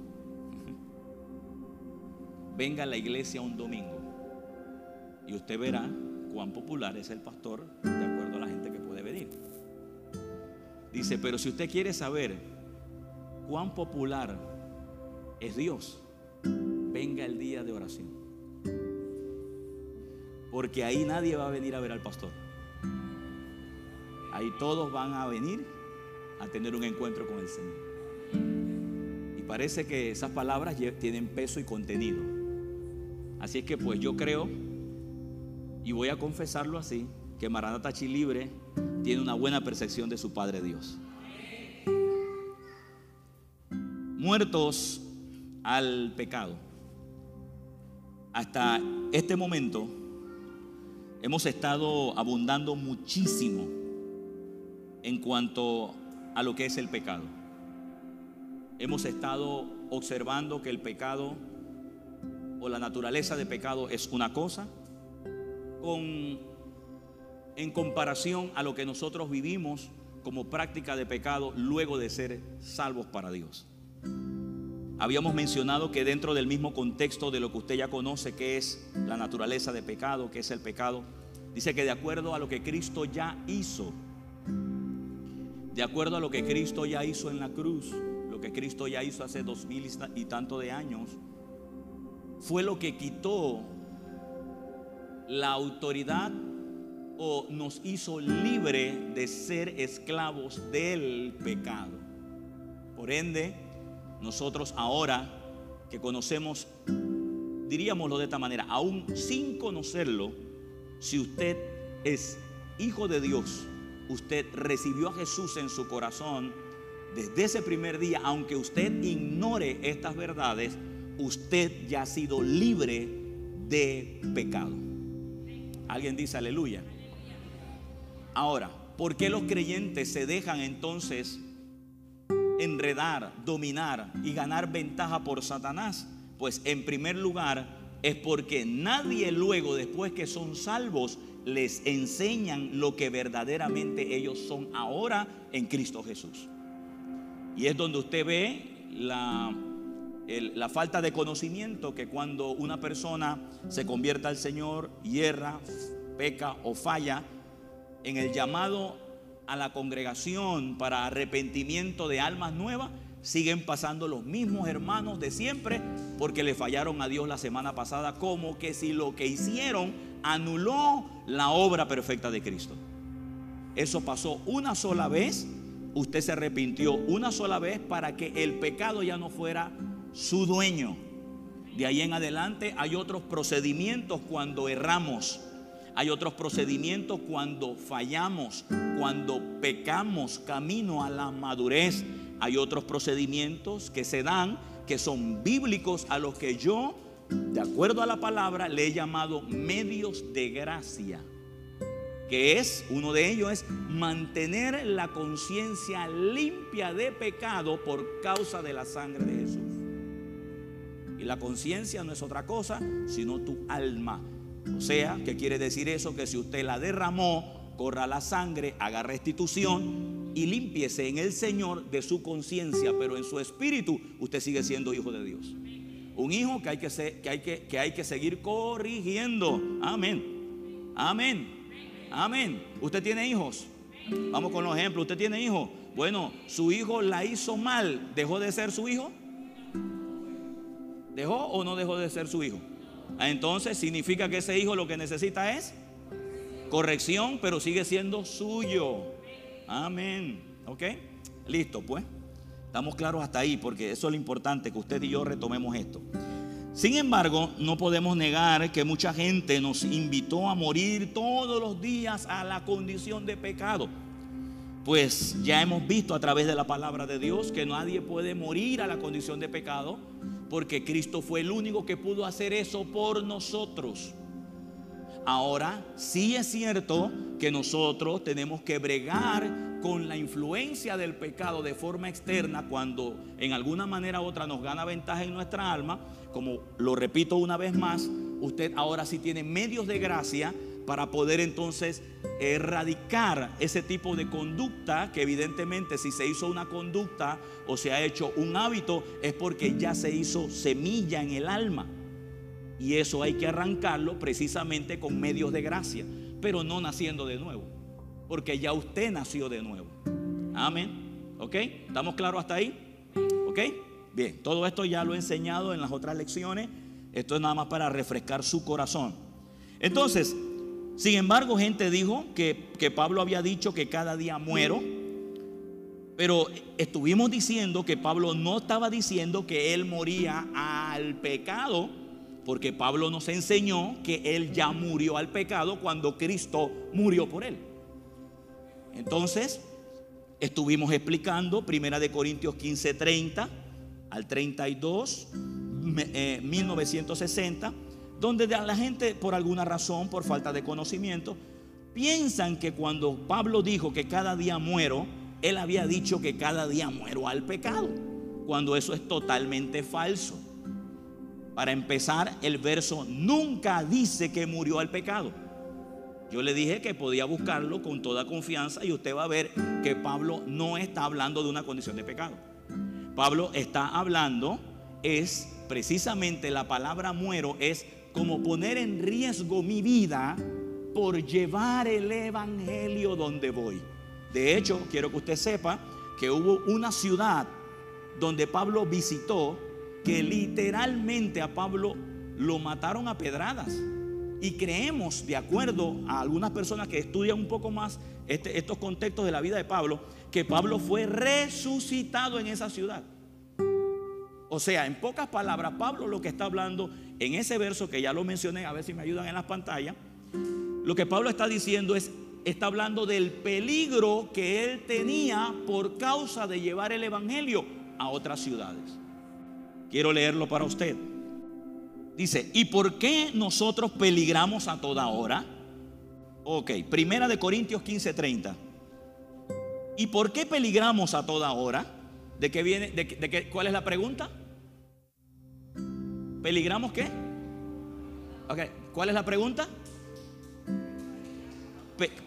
pero ve, ve, ve, ve, el centro. No es por qué pecamos a toda hora, sino peligramos. Está hablando de una, de una situación de peligro por entregar el Evangelio. Mira, ¿y por qué peligramos a toda hora? Os aseguro, hermanos, por la gloria de vosotros, por la gloria de que de vosotros tengo en nuestro Señor Jesucristo, que cada día muero. O sea, me arriesgo. A ver, ¿cuántos se han arriesgado por un hijo? ¿Cuántos se han arriesgado llevando el evangelio en medio de una de, en medio en medio de, de, un poblado o de una ciudad peligrosa? Amén. Tomar su riesgo, sobre todo cuando hay zonas rojas que le llama el mundo. Yo le llamo zonas bañadas con la sangre de Jesús. Decían que Chilibre Centro era zona roja, pues la estamos haciendo roja, pero por la sangre de Cristo. Los nuevos que están llegando hoy dejan su carro con confianza, pero los que saben que era esto antes, Uh, decía, no, ay, está bonita la iglesia, pero allá no llego. Hasta que rompieron con el temor. Amén. Y ahora, por la gracia de Dios, no pasa absolutamente nada. Aunque no niego que Satanás no gane ventaja en unas áreas, pero le estamos haciendo presión. Amén. Amén. ¿Ok? Ok. Bien. Vamos al punto. Entonces dice que de vosotros tengo, que cada día muero. O sea, cada día me pongo en peligro. Para usted y para mí hoy llevar el Evangelio en nuestra ciudad de Panamá, lo más que le pueden decir es, Señor, yo no le voy a recibir a usted. Y si usted es carnalito, se va a ofender. Pero si usted es espiritual, usted dice, no, no hay problema porque no me están haciendo nada. Al momento a usted no le han dado una pedrada, a usted no, lo están eh, metiendo preso por eso. Pero si usted predicara el Evangelio en Afganistán, entonces usted sí diría que cada día muere llevando este Evangelio. Pero no está hablando de pecado. En ningún momento, lo que yo quiero llevarlo en esta noche es que Pablo en ese verso jamás está hablando que él muere al pecado. Porque Pablo entiende, de acuerdo a su teología paulina dada por Jesucristo, de que él ya murió al pecado, no por él, no por su fuerza, no, no, no, no, no, porque él no podía morir al pecado. Recuerda que él era esclavo del pecado y no podía deshacerse de él. Pero en Cristo Jesús, el, el Señor, a través de su obra, sí nos hizo libre a nosotros de la esclavitud del pecado. O sea, hoy en día nosotros tenemos autoridad y dominio para no cometer pecados. Uy, qué fe grande escuché yo aquí. Para no cometer pecados. Amén. Ese es de acuerdo a la fuerza y a la vitalidad que Dios le da. Ahora, usted me dirá, ¿y por qué fallamos? ¿Y por qué fallamos? Eso se lo digo más adelante porque esto tiene mucho que oír para poder entenderlo. Ok. Entonces dice, cada día muero. Y el verso 32 nos habla y dice, como si hombre, dice, sí, como hombre batallé en Efesio contra fieras. Y quiere que le diga algo, yo por un momento pensé que él estaba hablando de animales. Y le voy a ser franco, no, no es que él batalló con animales, sino con hombres que lo querían matar, como si fueran ellos una fiera. De hecho, las pedradas que le dieron a Pablo en alguna ocasión, sacándolo de la ciudad, pues prácticamente al hombre querían era matarlo. Amén. ¿Ok?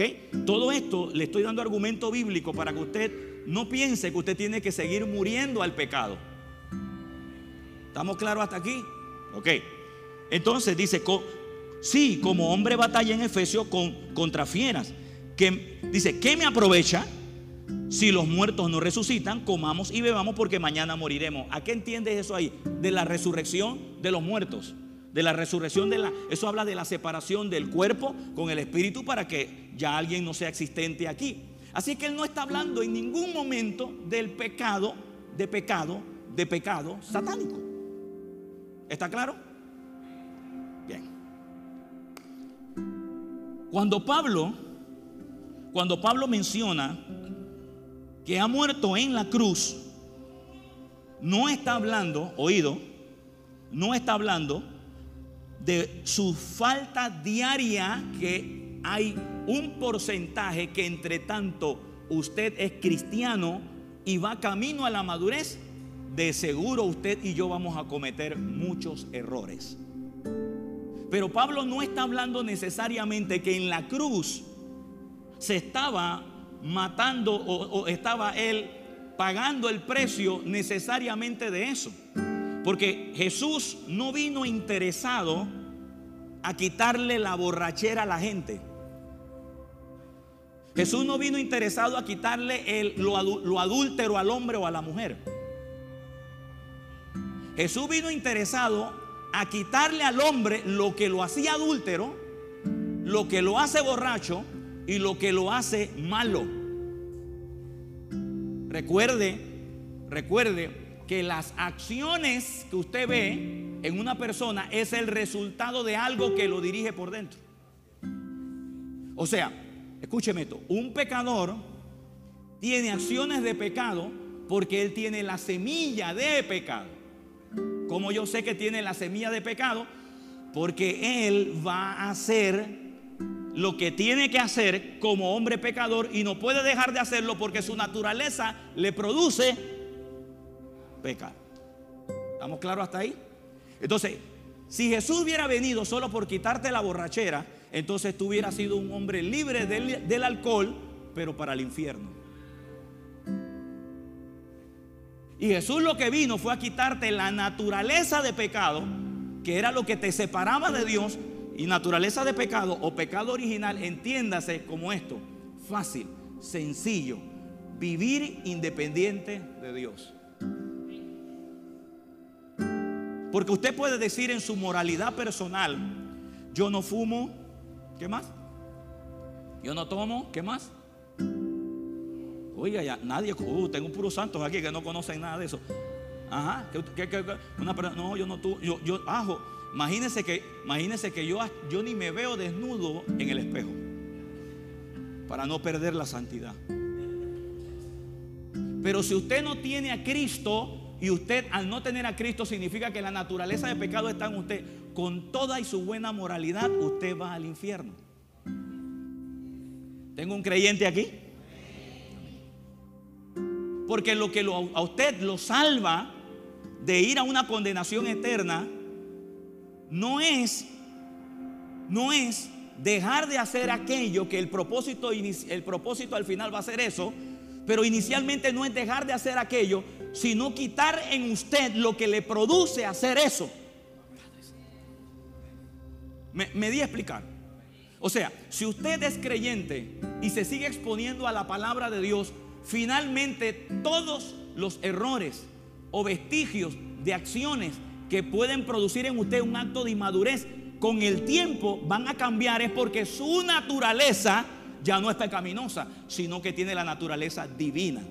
O sea, yo no yo estoy convencido que si alguien llegó siendo un mentiroso, Podrá ser un mentiroso una semana, dos semanas, tres semanas, pero a la medida que la naturaleza de Dios empieza a emerger con él, junto con la buena enseñanza de la palabra, esa persona al tiempo, esa naturaleza le quita ese vestigio que todavía le queda en el alma de mentir. Claro, tampoco decimos que es en automático. En automático fue la justificación de tu espíritu. Pero hay un trabajo de santificación en la cual nosotros con la ayuda del Espíritu Santo estamos produciendo en nuestra alma. Le voy a decir algo.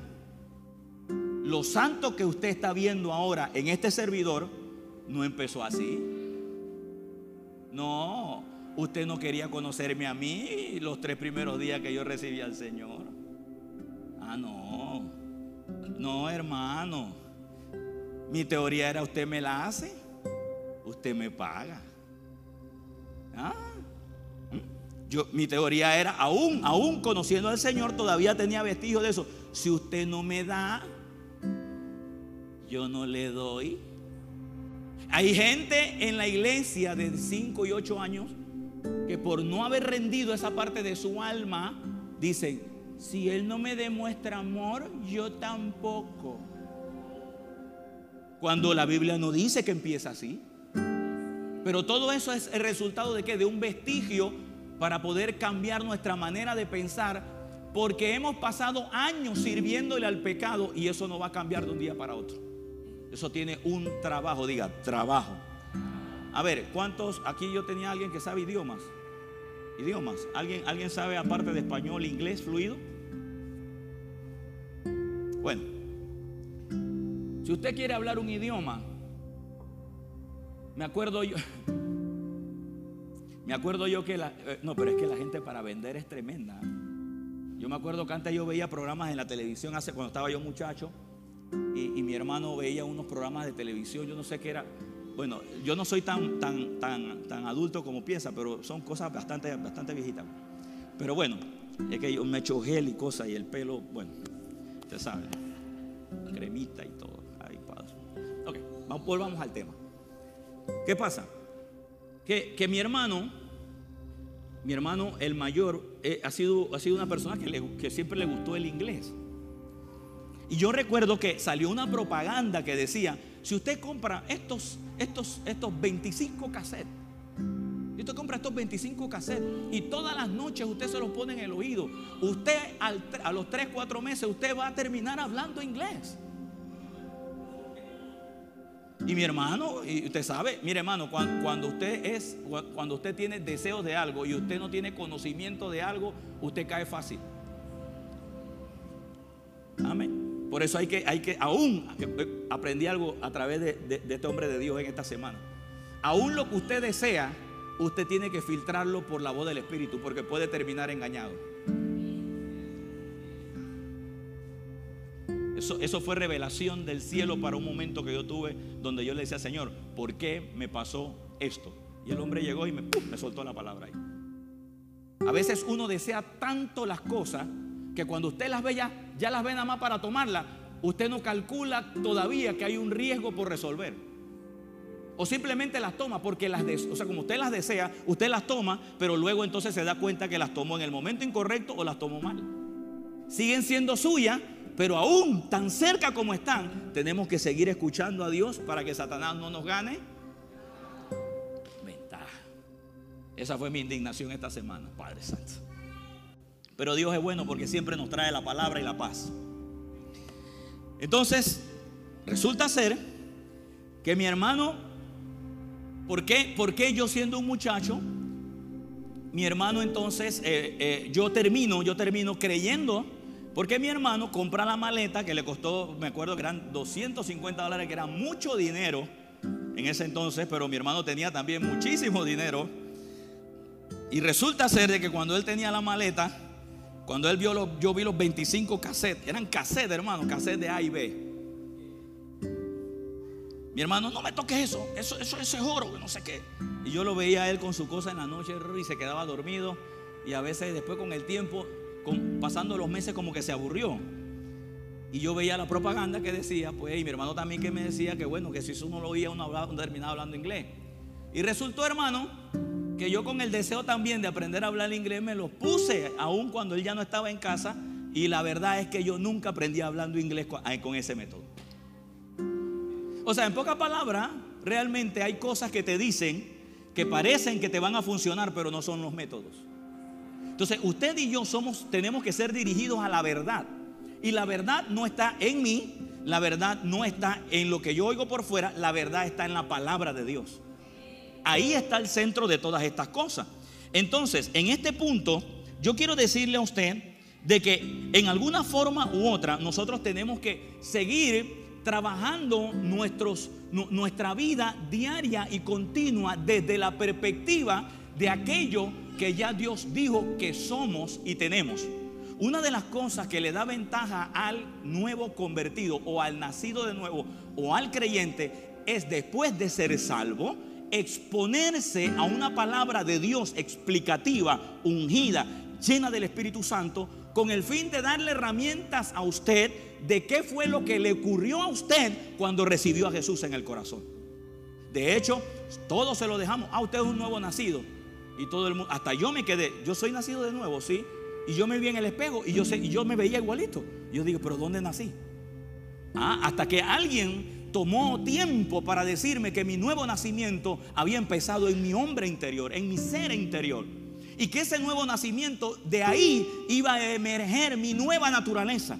¿Por qué? Porque yo notaba que era cristiano y todavía tenía cosas y mecanismos de la vieja naturaleza que todavía estaban ganando ventaja en mi alma como el resultado de no saber lo que yo tenía que hacer de ahí en adelante.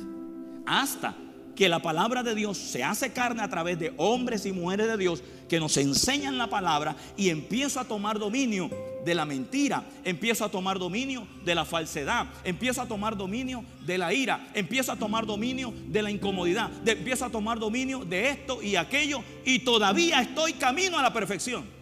Pero lo que usted ve ahora es el resultado de un trabajo del Espíritu Santo, de mi Padre, de Jesucristo de la palabra de Dios haciendo una transformación a diario conmigo. Ahora, ¿desde qué momento yo era salvo? Desde el primer momento que recibí a Jesús.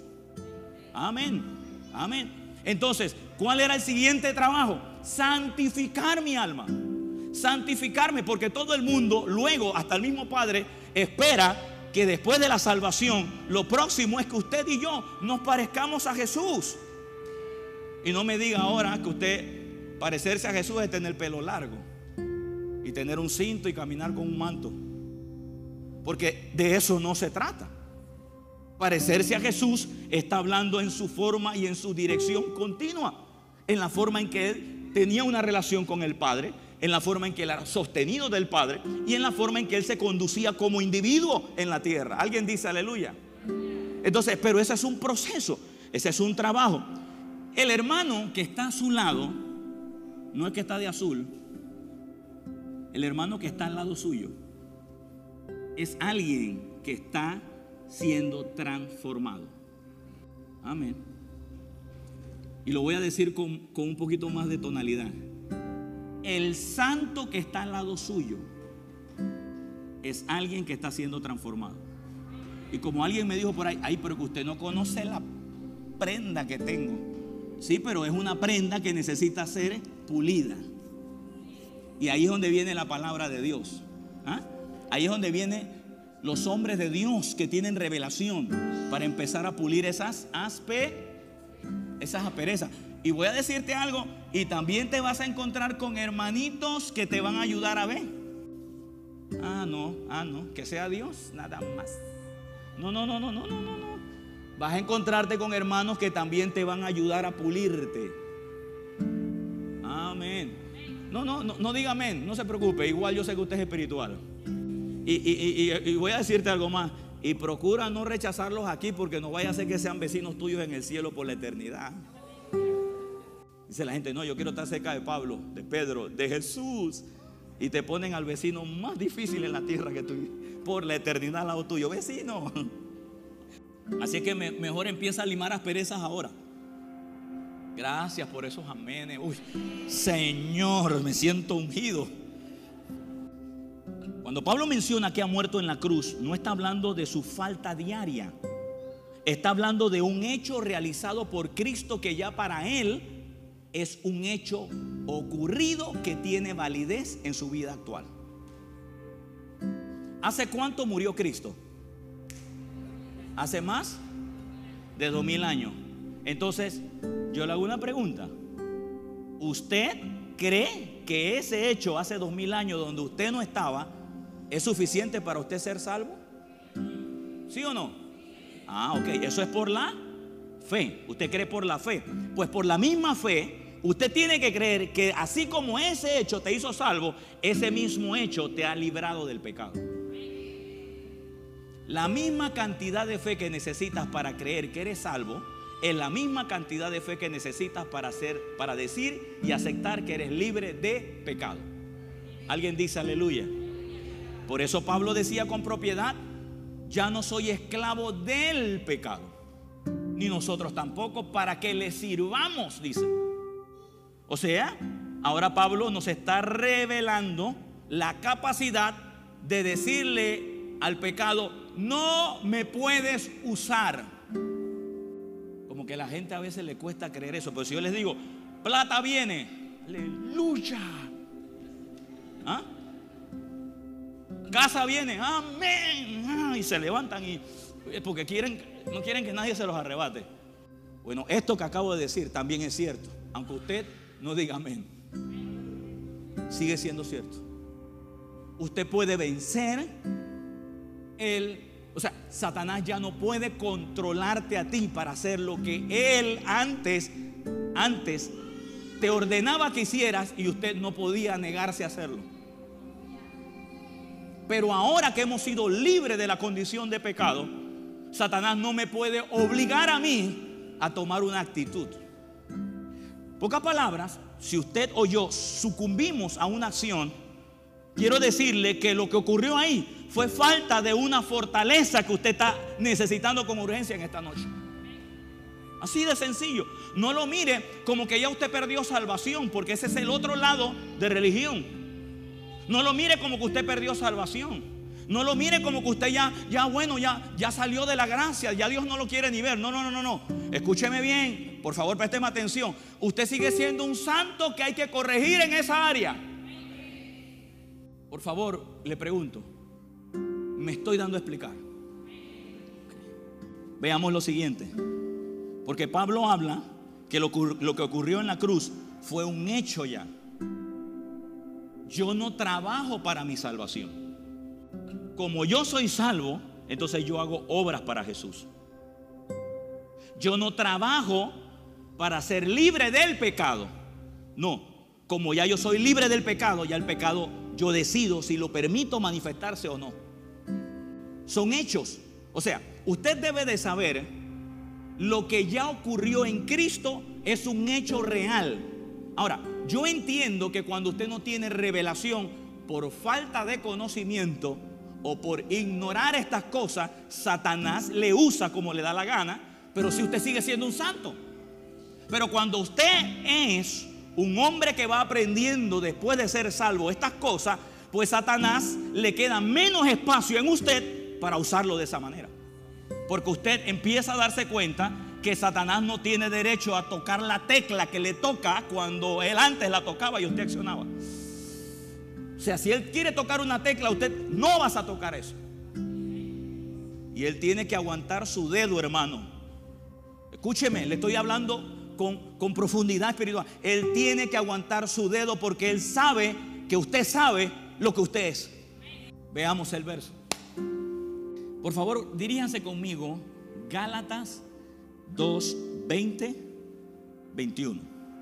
Nótese que Pablo desde los Corintios desde ah, por acá, Romanos, Pablo viene certificándonos a nosotros lo que ya ocurrió en Cristo. O sea, si usted, bueno, aquí tengo personas que están viniendo en esta noche por primera vez. Estos versos que yo estoy dando son la acumulación de muchas lecciones que ya he dado que bíblicamente demuestran que usted no es esclavo del pecado ya.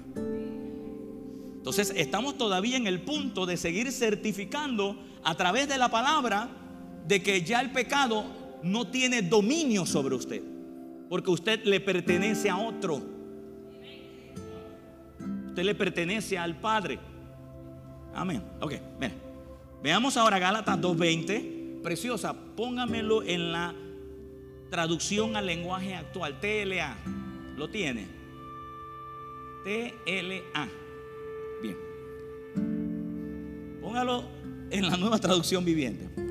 Pero yo lo voy a leer en la, en la TLA y si usted tiene Biblia ahí, usted debe tener las traducciones ahí. Le pido que por favor siga la lectura. Si usted no la tiene, pues sígala acá. Bien.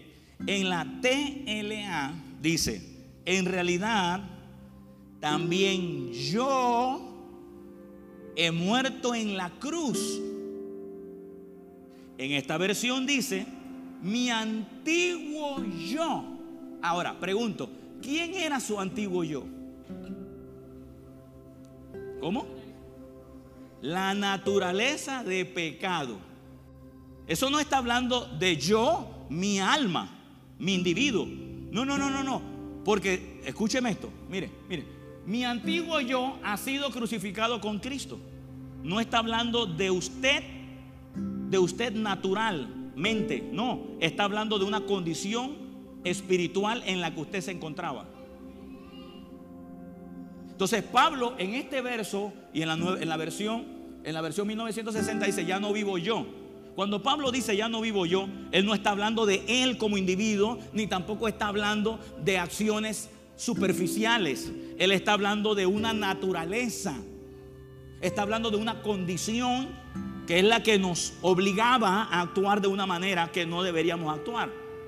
Por eso es que este verso es un, es un verso que añade más a la realidad de lo que ya le pasó a usted como un hecho. Usted no está muriendo al pecado cada día, ya usted murió al pecado. Amén. Algunos de ustedes deberían despertar diciendo, wow, pastor, quiere decir que Satanás me ha estado usando ilegalmente. Yo te diría, correcto.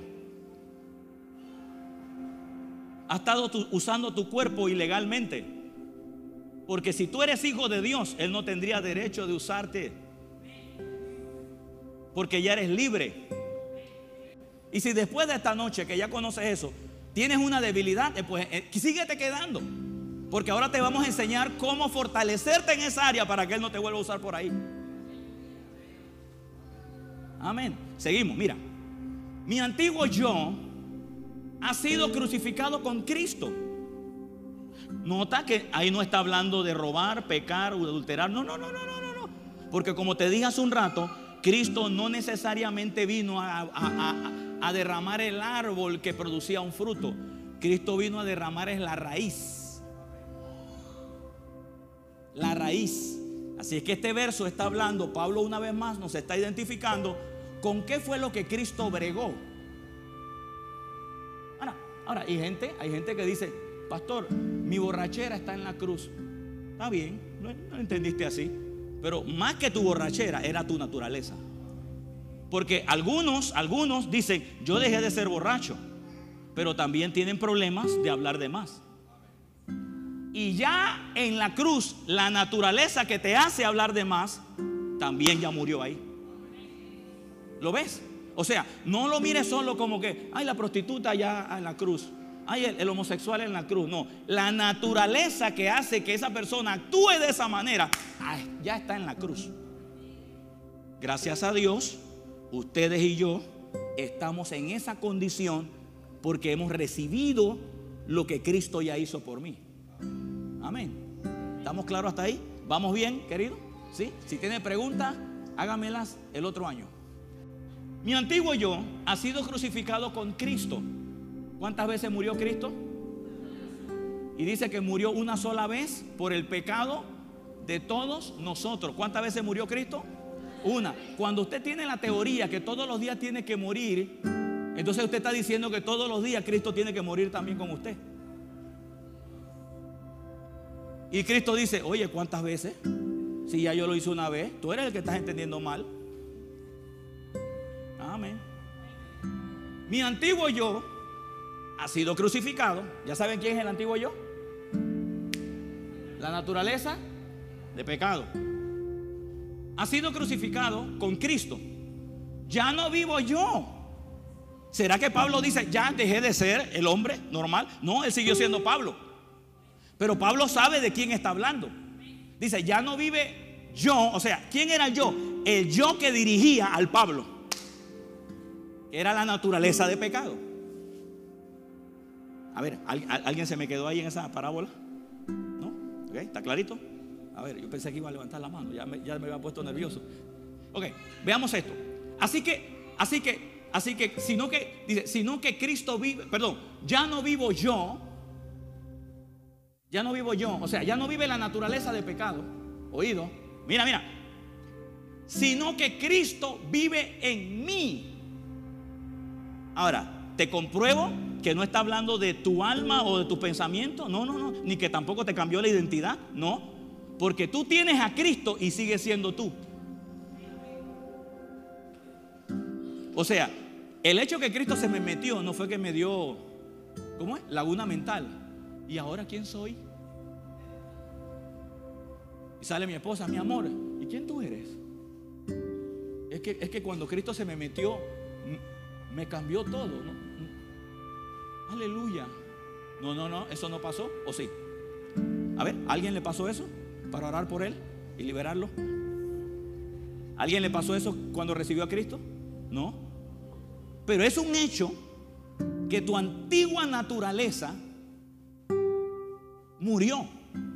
Es más, es más, lo extraordinario que la gente ve es que sigue siendo tú, pero con otras acciones. Que lo que demuestra es que no fuiste tú el que moriste como individuo, sino que murió fue la naturaleza que te hacía provocar acciones que eran opuestas a la del Padre. Y le voy a decir algo, esto no puede ocurrir a menos que usted y yo nos rindamos a Jesús y lo recibamos como Señor y Salvador. No, mi santo, porque vuelvo y le digo, si usted me dice, yo voy a dejar de tomar, voy a dejar de fumar, voy a dejar de decir malas palabras sucias, voy a hacer, y usted lo puede lograr, y usted no tiene a Cristo como Señor, usted se va al infierno sanito así como usted está. Porque al infierno no van por lo que la gente hace. Al infierno se va porque usted rechaza al único que puede quitar la naturaleza que le da pase al infierno.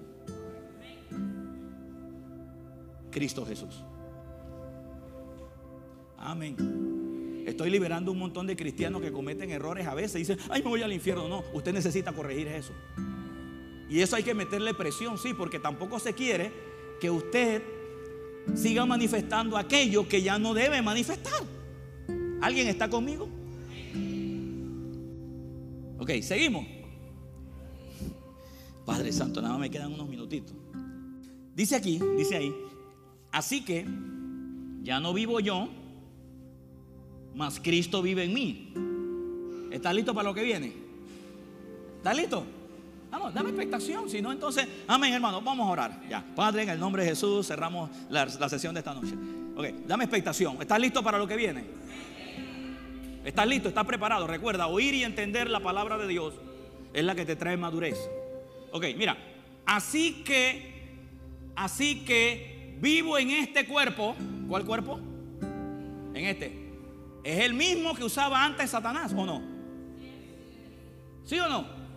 ¿Ok? Así que vivo en este cuerpo terrenal. ¿Cómo ahora? Confiando en el Hijo de Dios, quien me amó y se entregó a sí mismo por mí. O sea, está diciendo que la nueva naturaleza que está en el mismo cuerpo que tenía la naturaleza de pecado va a producir algo nuevo por lo que Cristo ya hizo, no por lo que usted ha hecho. ¿Puede regalarle un aplauso al Señor?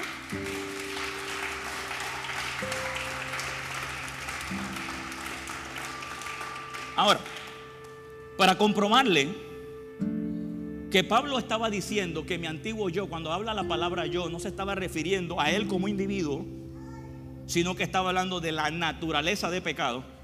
Porque todo esto se lo estoy diciendo es para que usted no diga ni repita a la gente que tienes que ir a la cruz a morir. Me, di a explicar. Porque ese es un lenguaje bastante popular que de hecho nació de religión. ¿Saben lo que es religión? A ver, ¿saben lo que es religión? A ver, usted dijo yes. Ok, ¿qué es religión? ¿Qué es religión? Religión. Por favor, allá eh, en el audio. Ajá. no, porque queda grabado en él. Okay. Religión es todo lo que el hombre inventa para acercarse a Dios. Para acercarse a Dios. Es todo lo que el hombre inventa, interpreta. Hay gente que dice, no, acercarse a Dios es pagando una manda. Eso es religión. Otros dicen, no, hay que aprender a orar a la, Dios oye desde las 3 a las 5 de la mañana. Ah, ya, ya me metí con vacas sagradas aquí. Sí, pero eso es en Panamá. ¿Y en la India? ¿Qué hora sería? O sea que Dios tiene que soltar la India para venir acá porque es de madrugada. Y cuando allá en la India es de madrugada, suelta aquí porque tiene que ir, ir allá. Dios escucha a sus hijos en todo lugar y a toda hora. Ahora, ¿qué es religión? Es tratar de decir que Dios va a ir a favor tuyo cuando, cuando por ejemplo, decirle a la gente, Dios solamente está a favor tuyo cuando tú te portas bien. Otro acto de religión es, Dios te ama más porque tú ahora eres su hijo. Entonces, eso va contra la naturaleza de Dios que dice que antes de que usted recibiera a Jesús, ya Él te estaba amando. O sea, Él nunca te ama porque recibiste a Jesús. Él te ama porque eres su hijo y aunque estabas con la naturaleza de pecado, su amor te dio la oportunidad de tener su naturaleza. ¿Eso es para qué? Para que el hombre no tenga méritos en decir que es porque Él lo hace bien, es que el Padre es benevolente. Quien enseña eso está enseñando religión. Voy a decirle algo más. Dios no te bendice de acuerdo a tu comportamiento. Querido, leamos la Biblia. La Biblia dice que ya usted está bendecido. Ay, pastor, pero no me diga que comportar, comportarse de una manera sí afecta, pero no para mover a Dios a que te bendiga. Lo que afecta es que tú te alejas de aquello por los medios de gracia que no estás usando. Pero de acuerdo al cielo, tú estás bendito.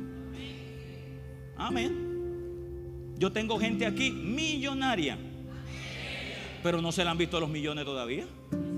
Pero el hecho que no los tenga no significa que no lo, que no lo eres. Ah, yo tengo gente feliz aquí. Pero el hecho que estés pasando un momento de presión en el corazón no significa que ya no tienes felicidad. Amén. Pero cuando tú comienzas a buscarla en tu interior, sabes que tienes eso y atención y mucho más. Alguien dice aleluya. Uh, dos minutos aquí. Vamos, ¿a qué se refiere cuando está diciendo yo? Ve conmigo ahora a Romanos 6, 6 para que nos abra más el lente de que Pablo no está hablando de, de una acción o del individuo en sí mismo y yendo a la cruz, muriendo, muriendo, muriendo, muriendo, muriendo al pecado. Ok. Mira lo que dice en Romanos 6, 6. Ahora sí, preciosa, nueva traducción viviente.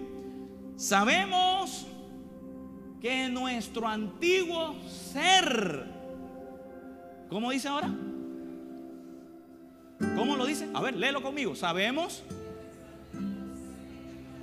¿Cómo? ¿Fue qué? Fue crucificado. Ahí, aguántalo ahí. ¿Cómo dice que estaba tu antiguo ser pecaminoso? Pero en Gálatas, lo que leímos hace un rato, dice mi antiguo yo. Pero no está hablando de tu alma o de tus acciones. Está hablando de la condición que a ti te hacía producir eso. Pablo ahora dice, y sabemos, ahora, me gusta porque, uy, aquí sabemos leer. Gracias, aquí sabemos leer. El diablo no nos va a enredar por no leer y entender. ¿ah? Dice, sabemos. Ah, quiere decir que el diablo gana ventaja cuando usted no sabe.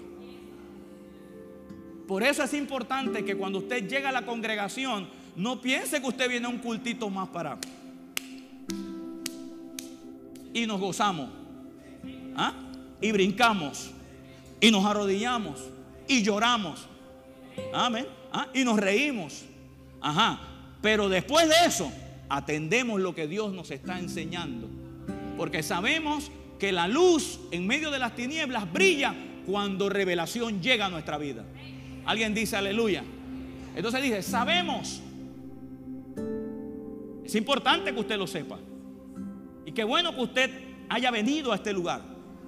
Y que si usted decide quedarse, todavía mucho mejor, porque usted va a seguir sabiendo muchas cosas. Mm, se lo garantizo.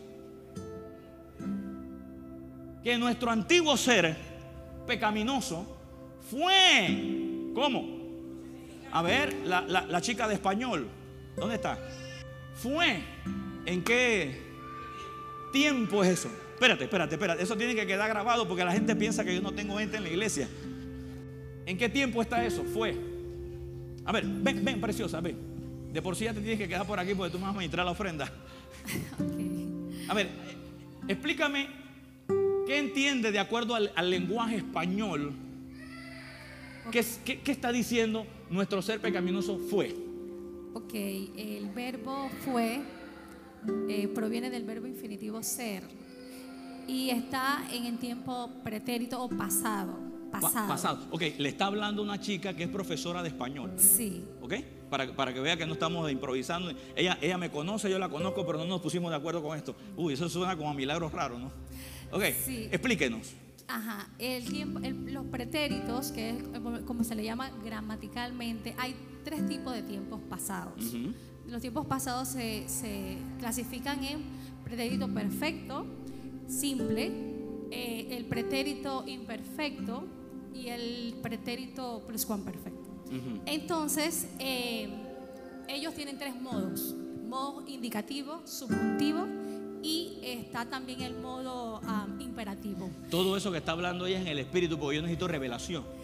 Pero yo sé que vam- vamos a recibirlo. Entonces, el fue, el verbo fue, Ajá, ajá. Es, es un pretérito perfecto simple y pertenece al indicativo, al modo indicativo. O sea, que nos está diciendo que es un verbo, es una acción que quedó pasada Ya y fue concretada, ocurrió. Ya no hay probabilidad de que vuelva a suceder. Es algo que ya quedó atrás. Alguien dice aleluya. Dele un aplauso al Señor. Gracias, preciosa. Gracias. Gracias. O sea, yo no le estoy inventando un nuevo evangelio. No, no, no, no, no, querido. Usted está oyendo el evangelio que no le ha sido predicado. O sea, eso fue un hecho. O sea, el que está al lado suyo tiene la naturaleza divina si tiene a Cristo. Usted es un, nacido de nuevo. Usted no tiene que volver a la cruz a pedir perdón por acciones. Usted lo que tiene que aplicar medios de gracia, que después se los enseño, que tienen que ver con la sangre para limpiar la conciencia, o sea, el pensamiento de acciones que usted hizo, que es otra cosa. ¿Quiere más? La otra semana. Pero termino con esto. Fue crucificado con Cristo para que el pecado, se, se- recuerda lo que ella dice, que eso es un pretérito perfecto que pasó y que, y que es imposible que se pueda repetir.